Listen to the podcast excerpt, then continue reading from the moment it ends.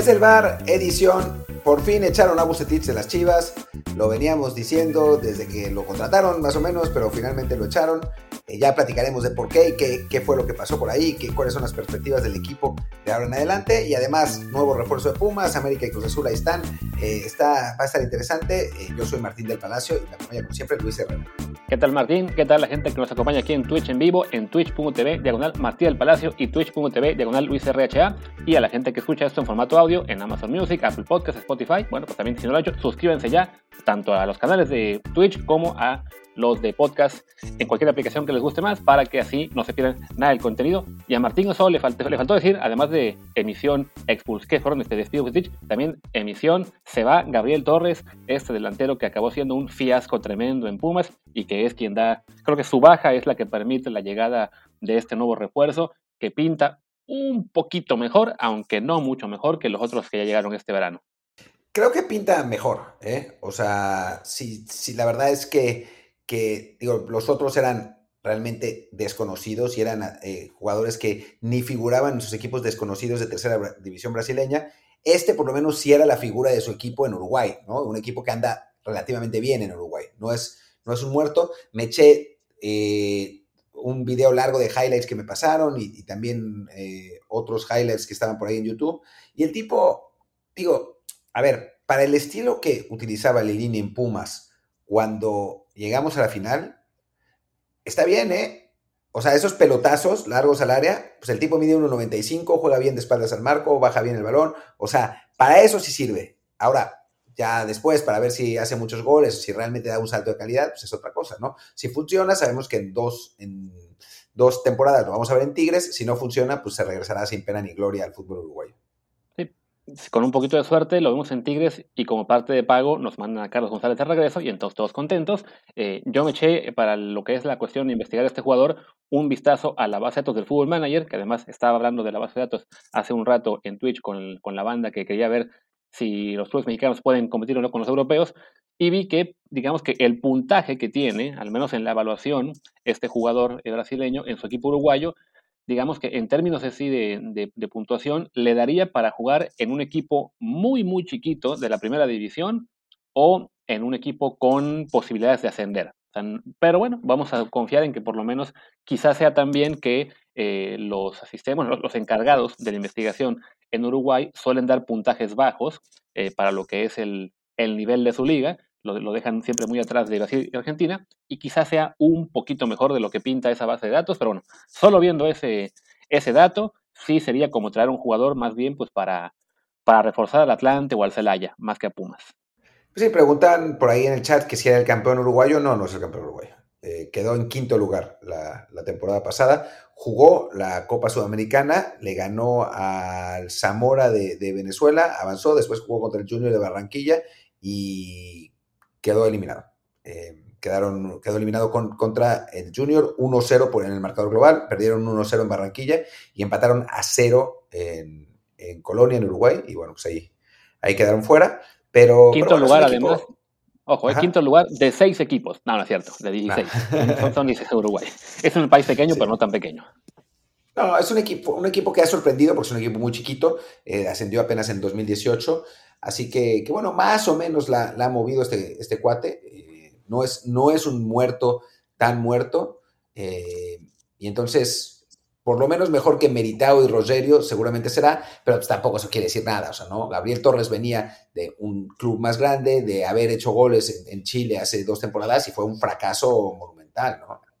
Sí, y tan lo fue que ya lo acaban echando porque antes de que acabe el torneo, de plano de que no, no rindió. Ya el año, el torneo pasado, eh, la afición estaba pues realmente muy en contra de este jugador. Que, que tenía, digamos, este, él doble presión, por un lado, bueno, que era quien en teoría llegaba a cubrir la baja de Carlos González, y por otro, que muchos aficionados de Pumas querían ver en, en su lugar a, a, Montejano, este delantero que debutó con Pumas marcando un gol.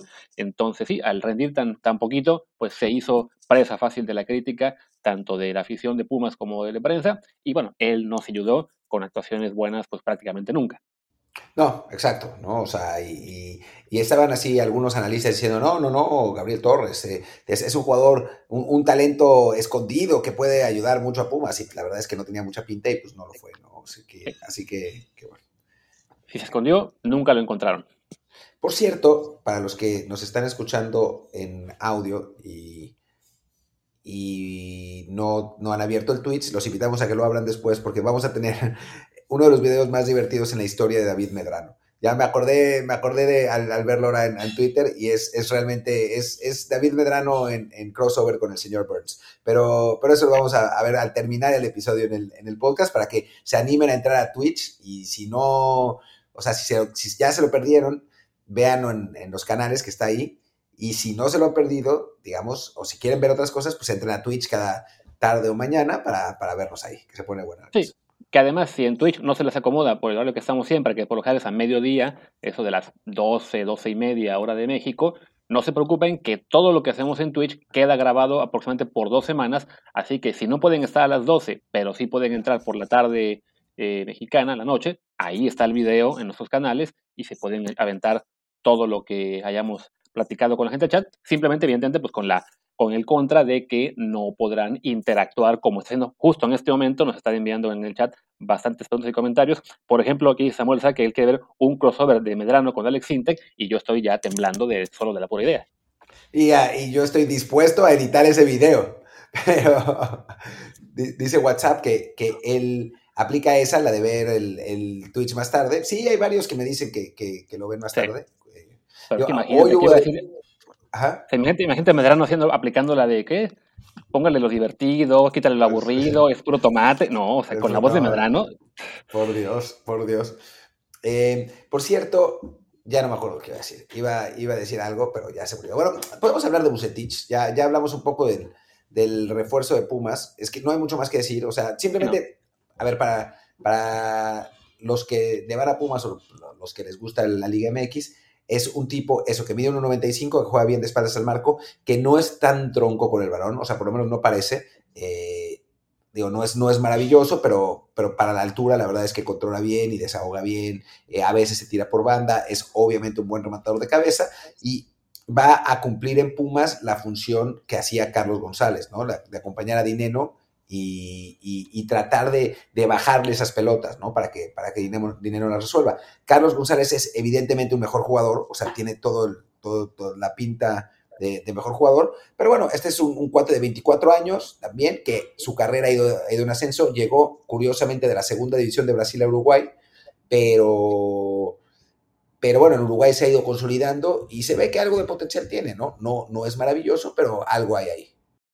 Y además, Pumas, ya, para rematar el tema con la UNAM, es un equipo que depende básicamente de eso. De atenerle a fichajes de jugadores de poco perfil, de que vengan de equipos pequeños, porque pues, no, no, no, alcanza la cartera para traer a uno ya probado. En este caso, bueno, mucho mejor un, un jugador de 24 años que tiene potencial de, de, crecer en México a lo que fue el caso de Gabriel, que pues ya, ya venía veterano, creo que con 32 años cuando llegó, y que no, nunca pudo mostrar su mejor cara. Pero bueno, como se nos aburre la gente en el chat y también la gente que está en formato podcast, pues ya, dejemos a Pumas por ahora, vamos a Chivas, despiden a Bucetich, lo hacen ayer después de haberle ganado el Pachuca el sábado 1 por 0, de sumar ya cuatro partidos sin perder, dos victorias, dos empates, y si no me equivoco, estaban ya séptimos de la tabla pues la verdad es que es un timing extrañísimo para el despido, ¿no? Es un timing extraño, realmente. Eh, yo, alguien en Twitter me decía que, que, era de esperarse, que las Chivas ya, ya lo, tenían, lo tenían claro, lo habían decidido desde antes del partido. Y yo le decía, pues, ¿por, qué no lo despidieron antes de, o sea, sin tener que esperar ese partido? ¿Cuál es el punto? ¿no? O sea, no ah, pero este espera, una cosa, se me olvidaba un pequeño detalle que hace aún más extraño el timing. Lo hacen la semana del clásico. Lo has claro, lo hacen a una semana del clásico. Lo que es un poco absurdo en toda esta situación es que, que si lo hubieran despedido, o sea, si ya sabían que lo iban a despedir, lo hubieran hecho antes, porque no es que tengan un reemplazo ahora mismo, ¿no? O sea, se llevaron finalmente a, a, a, Michelle Leaño, que es una apuesta interesante, y vamos a platicar de eso, pero era el, el, director de fútbol del equipo. O sea, no es que, no es que, que de pronto haya sido que ya Almeida finalmente haya dejado al San José y que era el momento de, correr a Bucetich.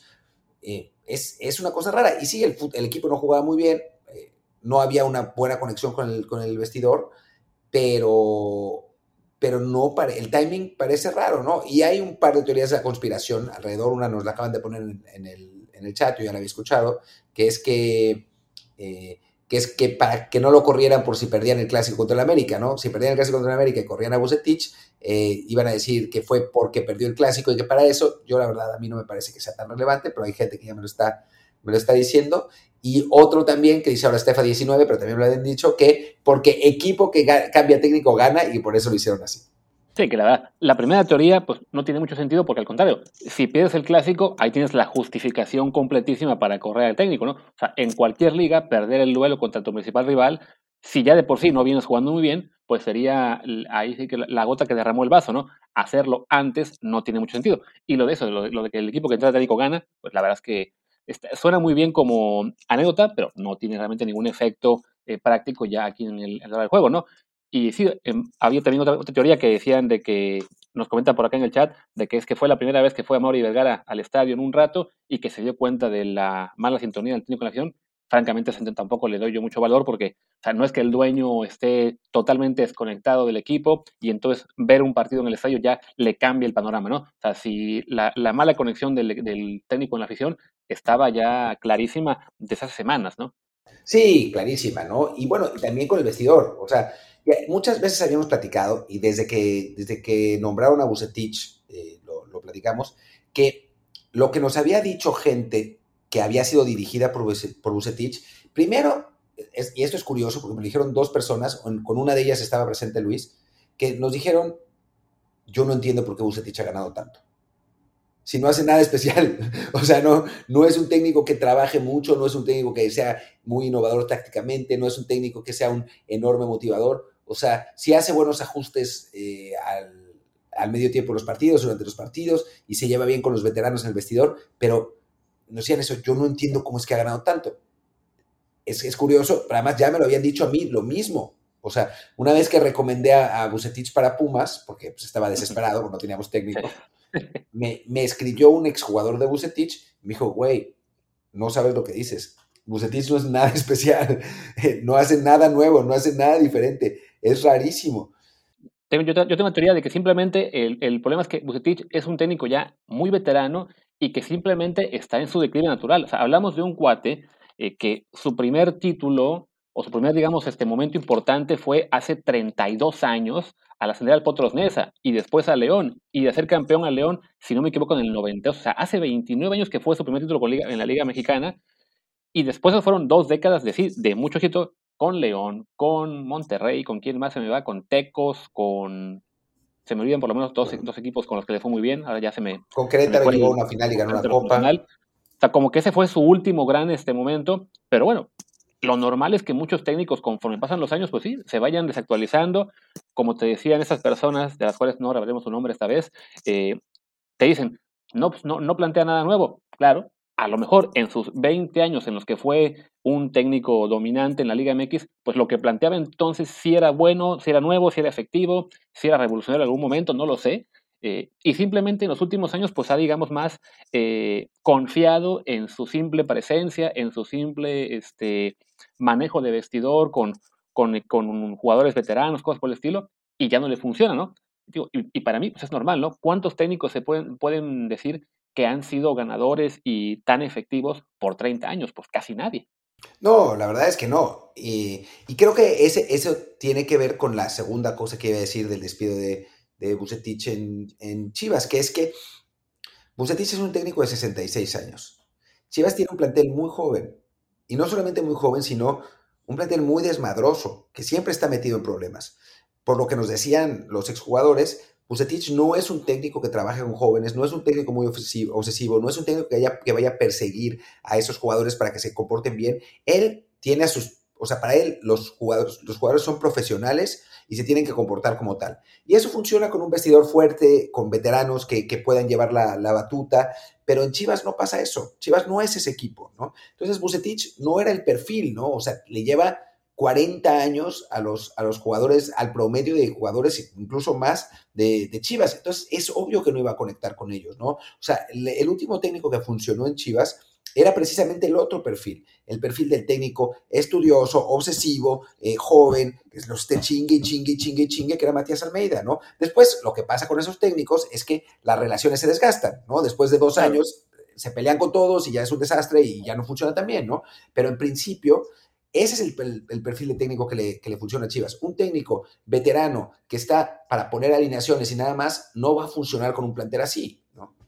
Sí, y bueno, y también reaccionando a la, teoría de que simplemente pues, unos técnicos, digamos que van envejeciendo y van perdiendo la conexión con los jugadores, eh, van, digamos, este, siendo superados por otros técnicos más jóvenes, con, con nuevos aprendizajes, con nuevos, no sé, elementos de, técnica, de táctica, de tecnología, ya en los, casos más recientes. Alguien puso en el chat que solo Nacho Treyes eh, fue exitoso por 30 años y en cierta forma sí, fue campeón por primera vez en la Liga Mexicana en el 53 no miento, en 54, en la primera división, con el Marte, y su último título fue con Cruz Azul en el 80, pero Nacho Treyes siguió dirigiendo en primera 11 años más, hasta que ya lo dejaron de contratar, y es eso, ¿no? De que pues, a todos se les va acabando un poco esa, eh, pues, esa vigencia. En el fútbol de antes, evidentemente, pues era mucho, era mucho menos complejo de lo que es ahora y algunos técnicos duraron más tiempo, pero sí, era lógico pensar en que un técnico como Ucetich y algunos más de su, de su camada pues sí, ya, ya están llegando, digamos que a su fecha de expiración,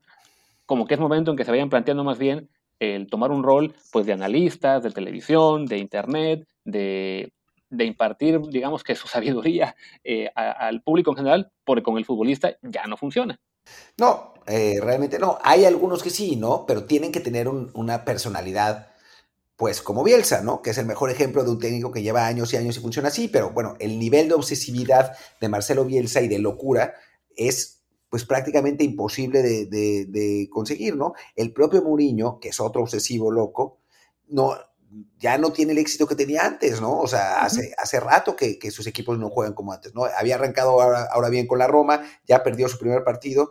Eh, digo, la verdad es que la, el tiempo le alcanza a todo el mundo y a los técnicos también, aunque es raro porque a final de cuentas, pues no es que ellos corran y no es, no es que ellos eh, eh, pues tengan que utilizar sus atributos físicos y tampoco es que se deterioren intelectualmente, pero sí pasa que uno a lo largo de la vida se aburguesa, ya no es, ya, ya lo que era novedoso y entusiasmante ya es normal y entonces pues ya no es tan fácil mantener ese nivel de obsesividad que se necesita para, y de innovación, ¿no? Que se necesita para ser top, top, top en tu trabajo. Digo, después están los Ancelottis que encuentran el entorno correcto y, pueden actualizarse, como parece que sucede con el Real Madrid, ¿no? Pero no es lo normal. O sea, lo normal es que después de un rato, cuando un técnico entra en declive, pues ya entró, ¿no? Y ya fue. Sí. Y bueno, y eso, eso le sumas de que eh, claramente en Chivas, pues ahí había eh, ya, ¿cómo se diría? Eh, voces discordantes, voces que querían la salida de Kutich. Peláez creo que era en, en ese momento el, el, que más lo defendía, pero ya perdió la batalla. Y bueno, por lo que yo pude ver, una de las voces pues, más fuertes contra Vucetich es precisamente quien se acabó quedando con el puesto, por ahora al menos. Sí, sí, sí, que es eh, Marcelo Michel Leaño, un, que era el director de fútbol de, Chivas, y que es un, tipo interesante, con un perfil interesante, ¿no? O sea, dirigió el Necaxa, le fue más o menos, y después dirigió un rato en, Primera A, antes ya había estado en, Chivas cuando la época de, de Van Chip, pero es un tipo joven, es un tipo muy muy conocedor, muy estudioso, muy obsesivo, que, o sea, quizás le puede ir, le puede ir bien en Chivas, ¿no? O sea, tiene el perfil correcto. Ahora, tiene la capacidad, pues eso es lo que no sabemos, ¿no? O sea, lo vamos a saber cuando empiece a dirigir el equipo, pero lo cierto es que es un entrenador, tiene, creo que Michel de Año tiene ahora 35 años, 36 años. 34. está mucho, 34. Está mucho más cerca en, cuanto a generación que sus, que sus jugadores. Debe tener tres años más que Irán Mier, que es el, jugador más veterano de ahí. Eh, es más joven que Oribe. en primer lugar, ¿Cómo? Y es más joven ah, que Oribe. Oribe, es mayor que él, claro. Eh, Oribe es mayor que él. Ya, ya hasta se me había olvidado Oribe. Em, está mucho más cerca en cuanto a, generación, conoce el club porque ha trabajado ahí y, bueno, lo que le falta quizás es la experiencia de dirigir un club tan grande y eso se lo puede comer, ¿eh? O sea, le puede salir bien como se lo puede comer.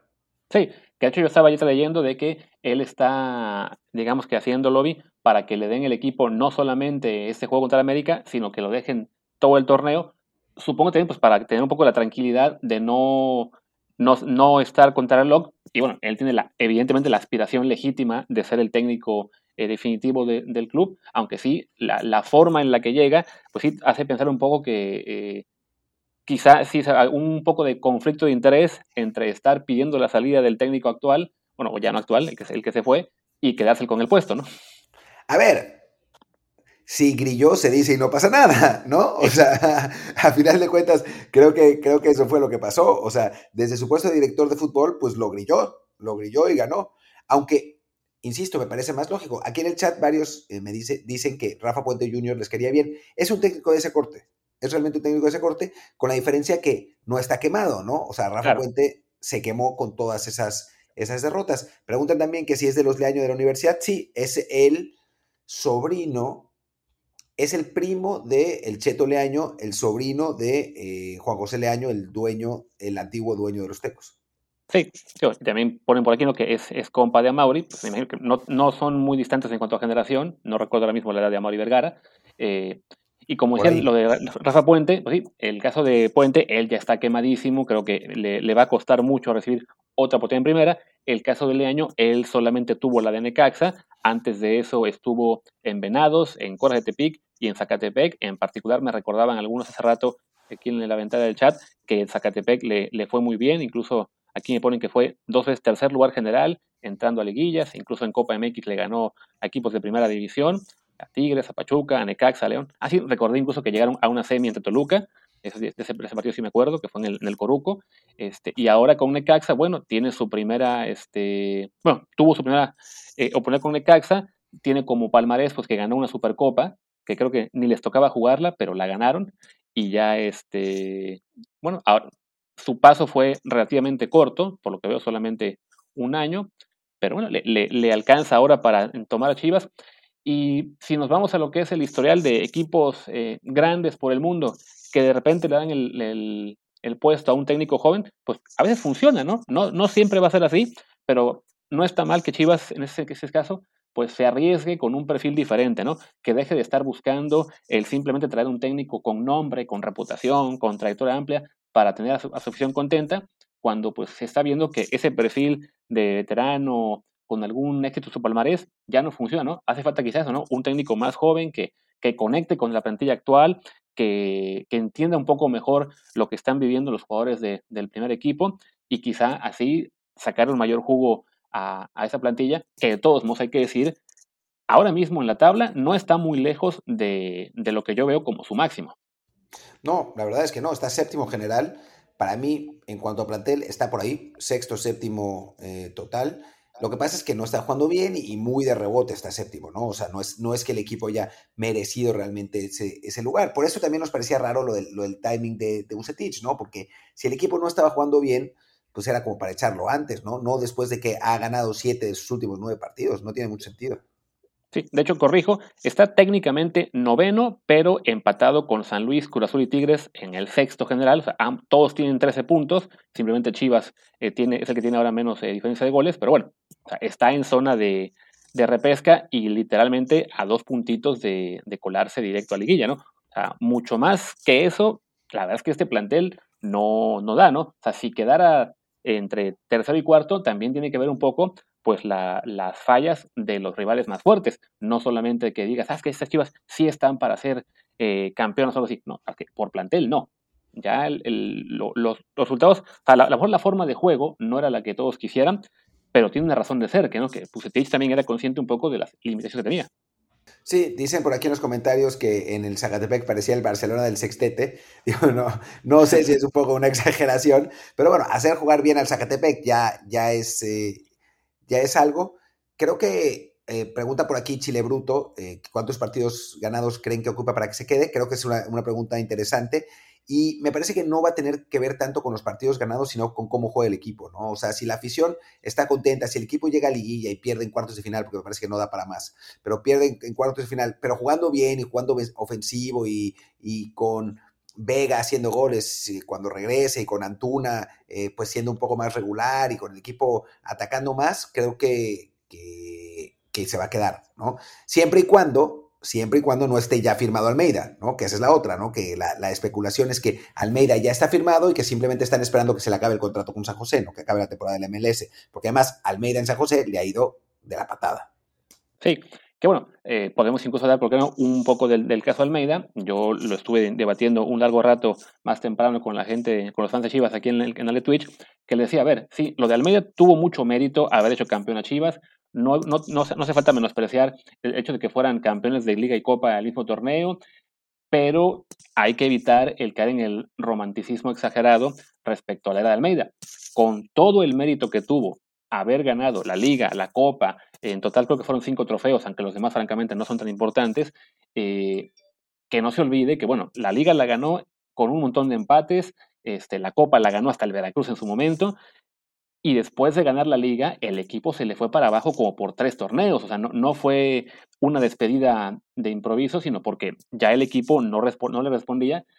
Y así como, por ejemplo, en Pumas, no nos vamos a enamorar de la idea de que regrese Hugo Sánchez por el bicampeonato que consiguió hace casi 20 años, porque decimos, ok, pues muy padre que lo haya conseguido, pero no me, hace no, no, me hago ilusiones de que vaya a levantar de nuevo el equipo como en aquella época, eran circunstancias muy particulares, las que tuvimos en, 2004, pues también los fans Chivas tendrían que ser más conscientes de que las circunstancias del plantel y de la liga en general hoy no están ni cerca de ser lo que eran hace cuatro años.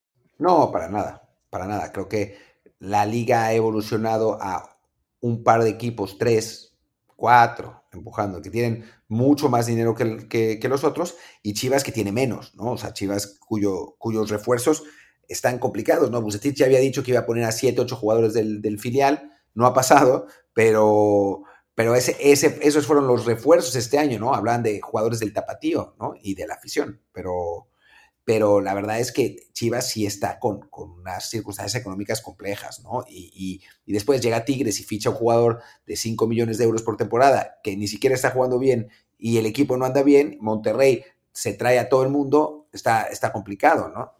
Sí, así es. Este, y además que, bueno, si el mayor refuerzo que va a traer, que se va a traer Almeida si regresa, va a ser la Chofis, que ahora está vuelto unido en San José. Que por aquí están con que con que va a ser Mohamed, ¿no? Eh, ya Peláez dijo que lo conoce, pero que no ha hablado con él. Mohamed mismo eh, le confirmó, ya no me acuerdo si a Suárez o al Fantasma, que no ha hablado con nadie. Ah, Mohamed es un buen técnico, ¿no? Que, ¿cómo, cómo caería en, Chivas? Pues no sé, porque eh, fue campeón con América, ¿no? Pero. Pero. Pero bueno, pues es, un entrenador ofensivo que juega bien. Vamos a ver, creo que si es Mohamed, se van a esperar al final de la, de la temporada, ¿no?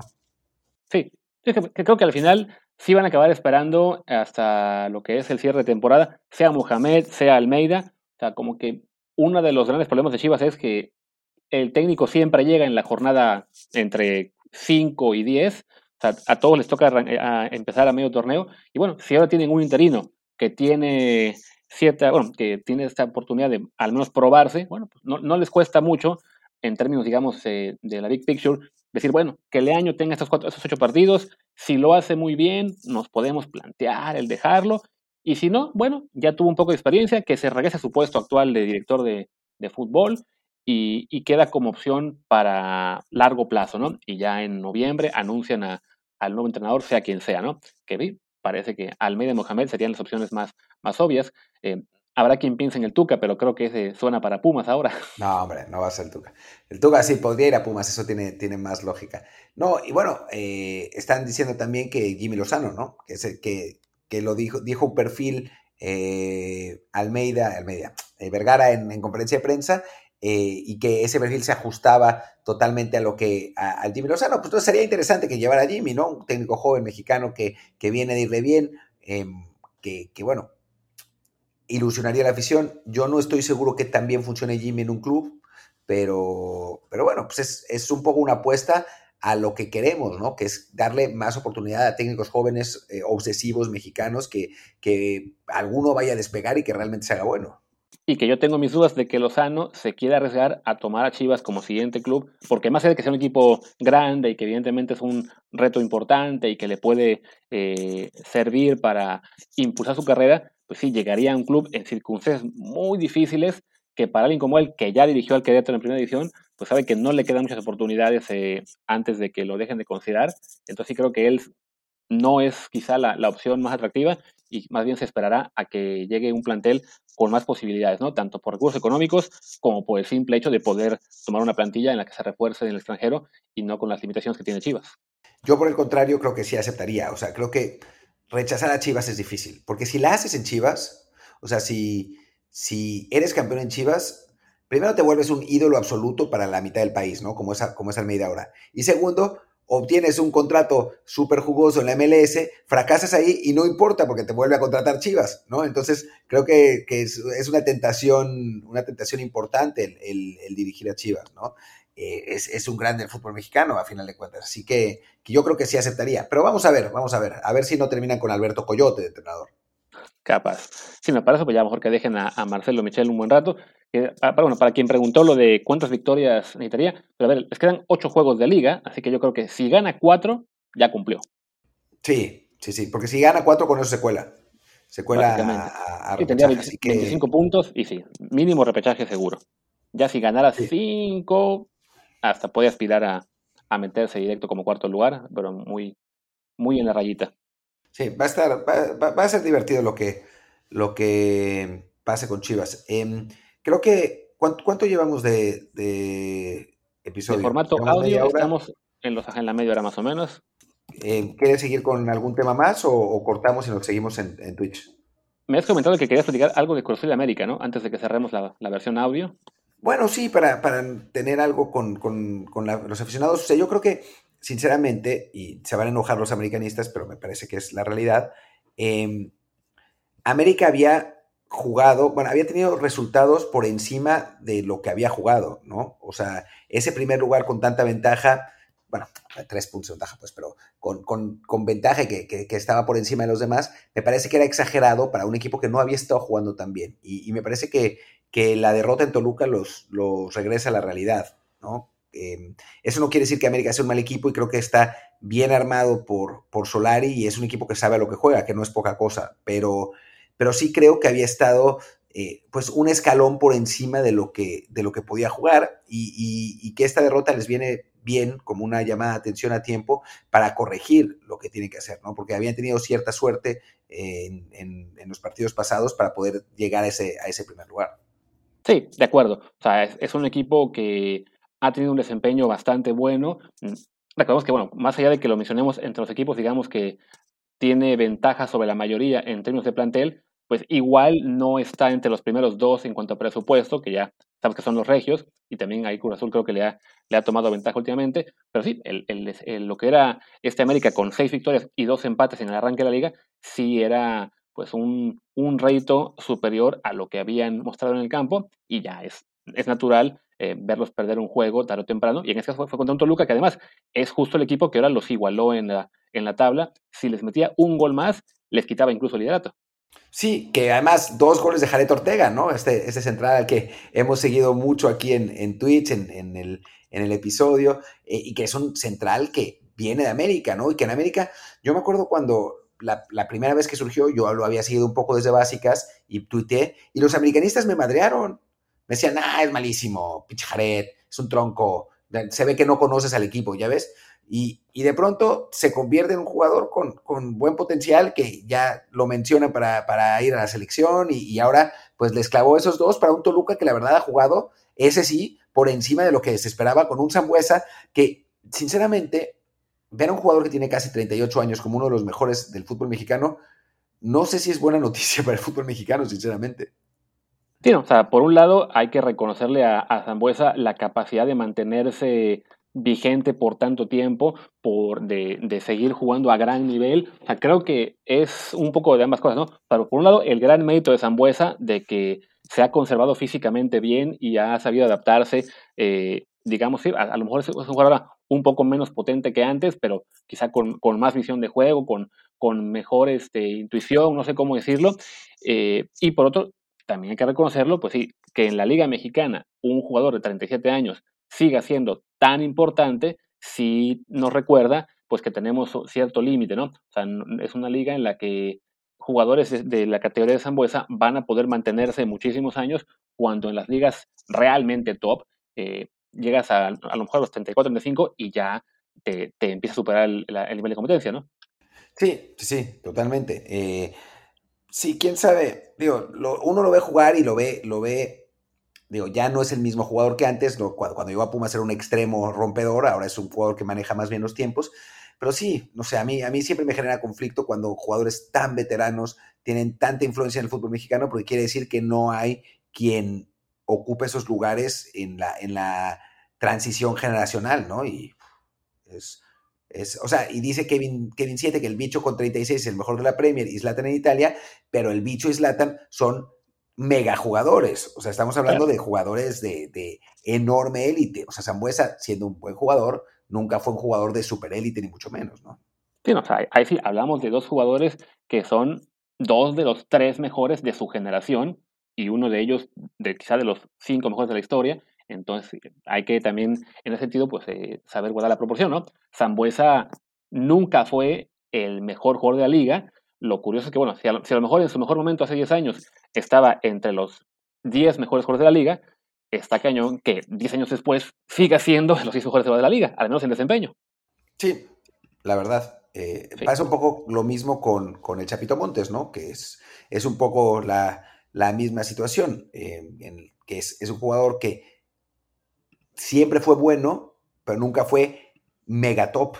Y sigue siendo bueno, ¿no? O sea, sigue siendo un jugador que, que, funciona eh, muy bien en la liga y que cuando no está, eh, su equipo lo, lo, padece. Entonces, pues sí, digo, creo que esta temporada quizás no, no ha tenido tanto impacto el Chapito, pero de cualquier modo es un jugador que a los 37 años siguió eh, pues siendo muy importante en su equipo. Y digo, pasando a, Cruz Azul, para no, no, dejar el tema antes de despedir la, la versión audio, pues Cruz Azul vuelve a la, a la victoria, eh, no ha arrancado bien la temporada, la verdad, eh, pero, pero era de esperarse, la mayor parte de sus jugadores no tuvieron vacaciones, hay cansancio, esta vez hubo más rotación en el equipo y la verdad es que, que bueno, contra un Querétaro que pues, no es uno de los mejores equipos del fútbol mexicano, es penúltimo general, eh, creo que Cruz Azul se vio razonablemente bien y ahí va para adelante, ¿no? Yo, yo no los descartaría para nada para, para intentar el bicampeonato. Sí, creo que Cruz Azul, de entrada, pues lo, que pasó la última semana, sobre todo lo que fue la, la Conca Champions, la forma en que pierden siendo superados ampliamente por Monterrey, eh, habla, sí, fue, un reflejo de lo que ha sido un comienzo complicado de la liga para ellos y también de lo que es la desmemoria y la, pues la esquizofrenia que tiene buena parte de la afición de la máquina, que después de quitarse esa losa de 20 años sin ser campeones, pues ahora ya hay quien empieza a decir que Reynoso simplemente fue campeón porque Siboldi le dejó hecho el equipo, hay quien ya le mienta la madre a, a Orbelín o a Luis Romo, es, a ver, son jugadores que eh, rindieron a gran nivel, después les tocó irse a uno Copa Oro, a otros Juegos Olímpicos, que han tenido muy poco tiempo de descanso, que incluso para el equipo, digamos que esa adrenalina que traían de buscar el título, es normal que, que haya cierto bajón, ¿no? Y, más en el caso de los jugadores que tuvieron que seguir compitiendo, sea Copa América, sea Copa Oro, sea Juegos Olímpicos, pues en cierto momento les tenía que llegar ese, esa baja de juego. Les llegó ahora, ya les costó quedar fuera de, de Champions. También les tocó que les apareciera por fin una versión de Monterrey mucho más cercana a lo que su plantel promete, pero eso no quita que la máquina sigue siendo un equipo contendiente, están séptimos generales, ahí sí, están en ese empate con San Luis, Tigres y Chivas, apenas a un punto de Monterrey, a dos de León, a tres del Atlas. O sea, cuando el tercero general de la liga es el Atlas, sabes que todavía queda mucho margen de mejora y puedes este, claramente seguir compitiendo por título, ¿no? Que no es un mal Atlas, ¿eh? O sea, finalmente parece que le, que le acertaron después de, de, varios intentos. Fue a, a, golear al Necaxa y ha estado jugando bien el Atlas en esta, en esta temporada, ¿no? No es, no es tan inmerecido. Y lo de Monterrey, pues sí es interesante, ¿no? De pronto le gana 4-1 a Cruz Azul, le gana 2-0 el clásico a Tigres, eh, y el equipo, de pronto, de todas las críticas y cómo mataban a Aguirre y el platel que decían que eran unas divas aburguesadas, de pronto ya todo el mundo, César Montes, es una, es una muralla. Eh, Craneviter, el que maneja los tiempos, Ponchito González a la selección. O sea, ya de pronto los, los, aficionados regios empiezan a, a, a despertar, ¿no? a, mí, a mí me preguntaron hoy, por un lado, que si Ponchito debe ir a la selección, y por otro, que si Héctor Moreno debe estar pensando en el retiro porque no le va a poder quitar el puesto ni a Vegas ni a César Montes. Imagínate. Sí, sí. Somos, somos un poco, eh, digamos, impulsivos con este tipo de cosas. Por otro lado, yo sí creo que Ponchito le deberían dar eh, un, O sea, que deberían darle la oportunidad en selección, ¿eh? O sea, viéndolo cómo juega y viendo cómo juega Pizarro, o sea, la verdad es que eh, Ponchito lleva ya un par de años jugando muy bien. Eh, Pizarro, pues ya sabemos qué es, y en este momento me parece que González es mucho mejor jugador y que debería tener esa, esa posibilidad. Sí, Ponchito básicamente regresó del, del parón por la pandemia a un jugador mucho más importante en Monterrey de lo que era antes. Porque la temporada que fue eh, recortada por, por los cierres de, partidos, había jugado muy, muy poquito, 249 minutos en 11 juegos, y la anterior prácticamente nada, creo que también por lesiones, había jugado más en tres partidos como, como cambio, pero lo que fue desde el, regreso en los torneos Guardianes de la Bahía, como tú le llamabas, ahí se hizo importante en Monterrey y el torneo ha sido titular indiscutible de los jugadores más importantes de, del, de los Rayados. Quizá es ese pasado no tan lejano de haber sido intrascendente en Monterrey lo que le ha impedido recibir un llamado, pero bueno, si ya le dieron la oportunidad a quién fue el avión, ¿qué es el avión Ramírez, si no me equivoco? Avión Ramírez. León, sí. pues también creo que le toca a, a Ponchito González recibir una, una chance. Tío, tiene 27 años recién cumplidos, así que todavía está en el rango de edad perfecto para llegar al Mundial. Eh, veo muy complicado que se pueda ganar un lugar, digamos, regular en el, en el tri, porque la, la, zona en la que juega está competidísima, pero por lo menos la oportunidad de que lo llamen, de que esté en el grupo, de que se empape un poco de la experiencia, creo que sí se la ha ganado. Y bueno, creo que con eso podemos cerrar el, el episodio en audio. Ya nos seguimos en, en, Twitch, ya van 41 minutos, creo que es eh, más, que, más que razonable. Eh, entonces, pues gracias a todos por acompañarnos en el, en el podcast. Los invitamos a que nos sigan, hablaremos, estaremos más, ya en octubre empezaremos de nuevo con la normalidad, porque además firmamos con una nueva agencia, así que más nos vale. Eh, así que bueno, pues aquí, aquí estamos. Por lo pronto yo soy Martín del Palacio, mi Twitter es arroba martín de ELP. Yo soy Luis Herrera y antes de decir mi Twitter, veo que en los comentarios saltó nuestro buen amigo Kevin que Canelo Angulo es más que Ponchito González. Creo que eso ya es para que se agarren a patadas ahí en el, en el chat. Pero bueno, yo, Luis Herrera, mi Twitter es arroba LuisRHA, el del podcast es arroba desde el bar POD, desde el bar pod. Pues gracias y nos escuchamos aquí en Amazon Music, Apple Podcast y Spotify en un par de días. Y como siempre, todos los días en Twitch, twitch.tv, diagonal Martín del Palacio y diagonal Luis RHA. Gracias y chao. Chao.